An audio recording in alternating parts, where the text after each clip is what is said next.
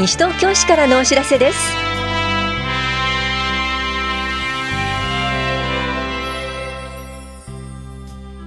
今日は国民健康保険非保険者証の更新。情報公開個人情報保護制度などについてお知らせします。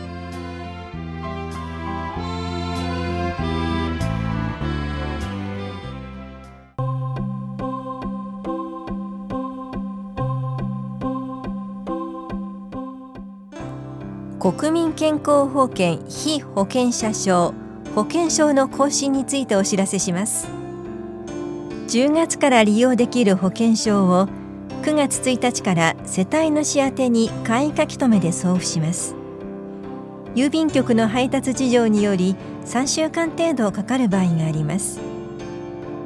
配達日に不在の場合は不在票が投函されますので郵便局へお問い合わせください。郵便局での保管期間経過後は原則棚視聴者2回保険年金課での受け取りとなります。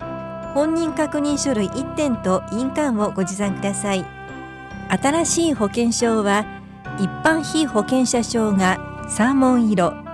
退職非保険者証は赤草色となります。有効期間は10月1日から令和3年の9月までです。ただし10月2日以降に75歳になる方退職者医療制度該当者で10月2日以降に65歳になる方と外国人住民の方は有効期間が異なります。詳細は新しい保険証に同封のお知らせをご覧ください。ただ視聴者保険年金課からのお知らせでした。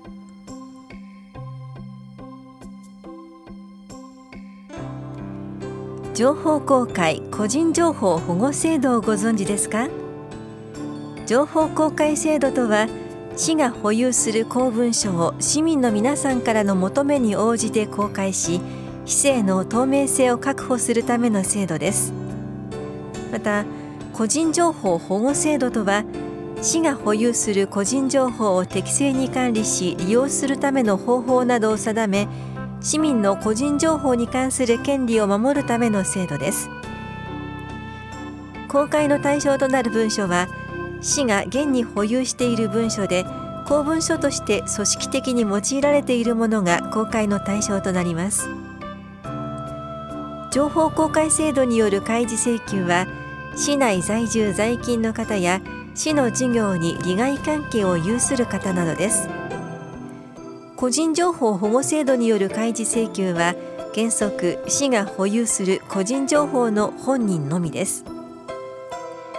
開示請求は情報公開コーナーにある公文書開示請求書または事項情報請求書に必要事項を記載し提出してください。市のホームページからダウンロードすることもできます。請求日の翌日から14日以内に開示するかどうかを決定し書面でお知らせします。決定に不服があるときは一定期間内であれば審査請求をすることができます。この審査請求は内容によって西東京市個人情報保護情報公開審査会に諮問されます。西東京市では審査会の答申を尊重して再度開示不開示の決定をします。また決定について処分取り消しの訴えを提起することもできます。なお昨年度の情報公開制度と個人情報保護制度の運用状況については8月15日号の広報西東京などでご確認ください。また両庁舎1階の情報公開コーナーでは市で発行する資料をご覧になれます。棚視聴者総務法規課からのお知らせでした。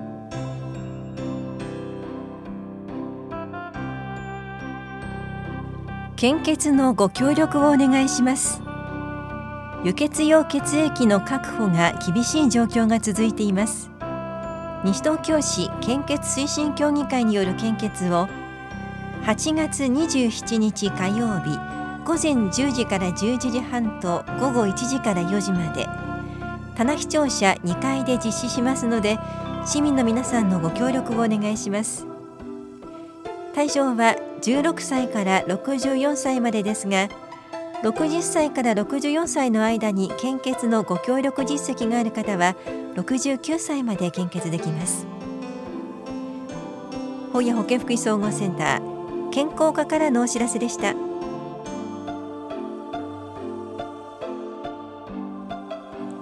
ファミリーサポートセンターファミリー会員登録説明会のお知らせです。地域の中で子どもを預けたい方ファミリー会員と子どもを預かる方サポート会員からなる会員同士の相互援助活動を行っています。ファミリー会員に登録希望の方は説明会に出席してください。保育もあります。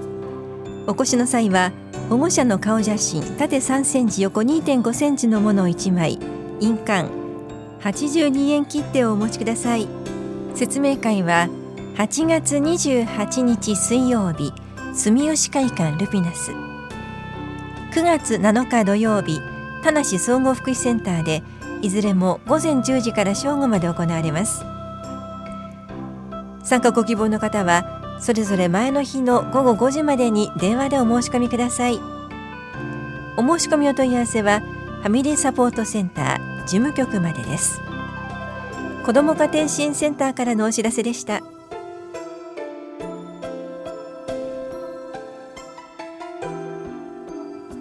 栄養食生活相談のお知らせです。市内在住の方を対象に肥満や糖尿病などの生活習慣病予防の食事などについて管理栄養士による相談を行います。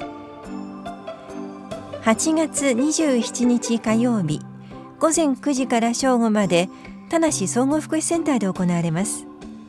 相談ご希望の方は23日までに電話でお申し込みください。お申し込みお問い合わせは本屋保健福祉総合センター健康課までどうぞ。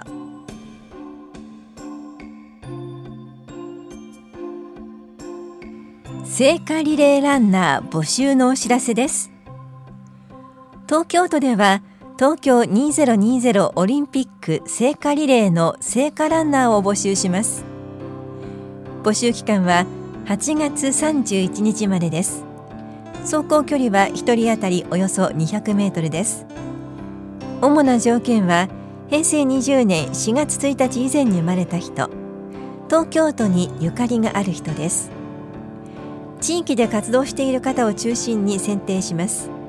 申し込み要件など詳細は東京都聖火ランナー選考事務局ホームページをご覧ください。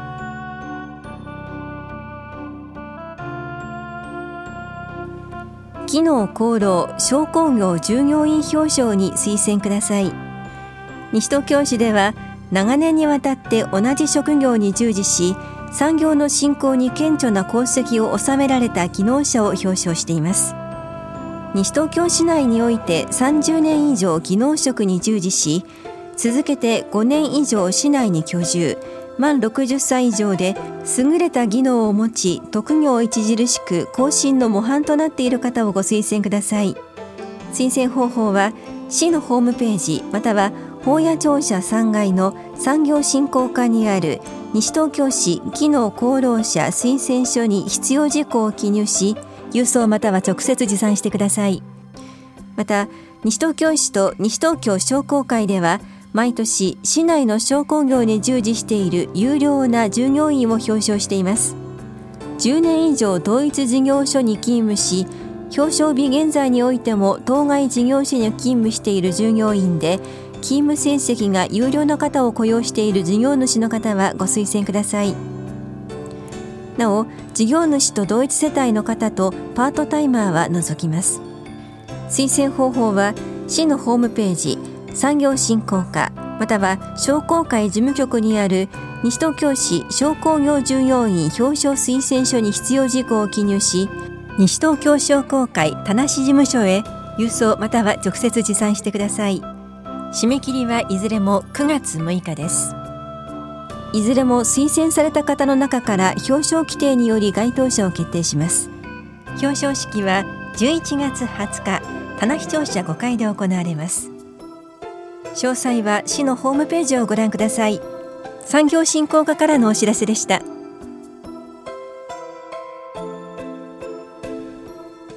防災行政無線などによる全国一斉情報伝達試験についてお知らせします。武力攻撃や地震などの災害時に全国瞬時警報システム J アラートにより送られてくる情報を確実に市民の皆さんへお伝えするため緊急情報伝達手段の試験を行います。これは全国的に実施されるもので8月28日水曜日午前11時に市内の防災行政無線スピーカーよりこれは J アラートのテストですという音声を3回放送します。災害と間違えないようご注意ください。J アラートとは国から送られてくる弾道ミサイル情報や地震などの緊急情報を人工衛星などを活用して瞬時に伝達するシステムです。詳細は市のホームページをご覧ください。危機管理室からのお知らせでした。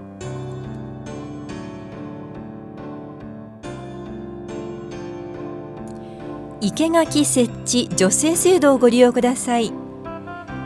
緑豊かなまちづくりを推進するため生垣設置助成制度を行っています。道路に面した場所に新しく生垣を作りたい方ブロック塀などを撤去して生垣にしたい方ぜひご利用ください。生垣設置費用の補助金は1メートルあたり1万円。生垣に改造する場合の既存ブロック塀などの撤去費用の補助金は1メートルあたり6000円。いずれも30メートルを限度とします。詳しくは法屋庁舎緑公園課までお問い合わせください。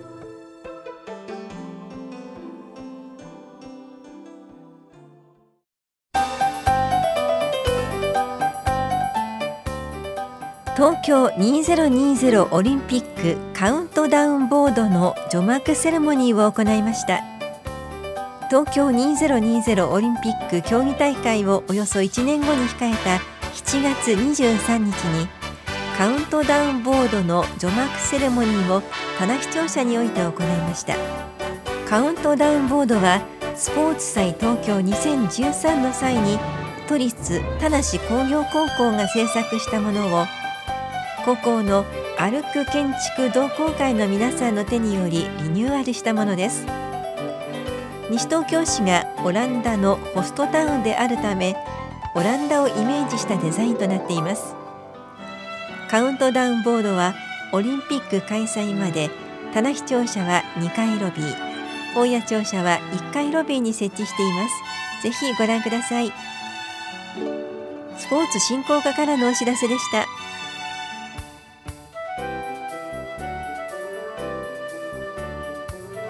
この番組では皆さんからのご意見をお待ちしています。FM 西東京西東京市からのお知らせ係までお寄せください。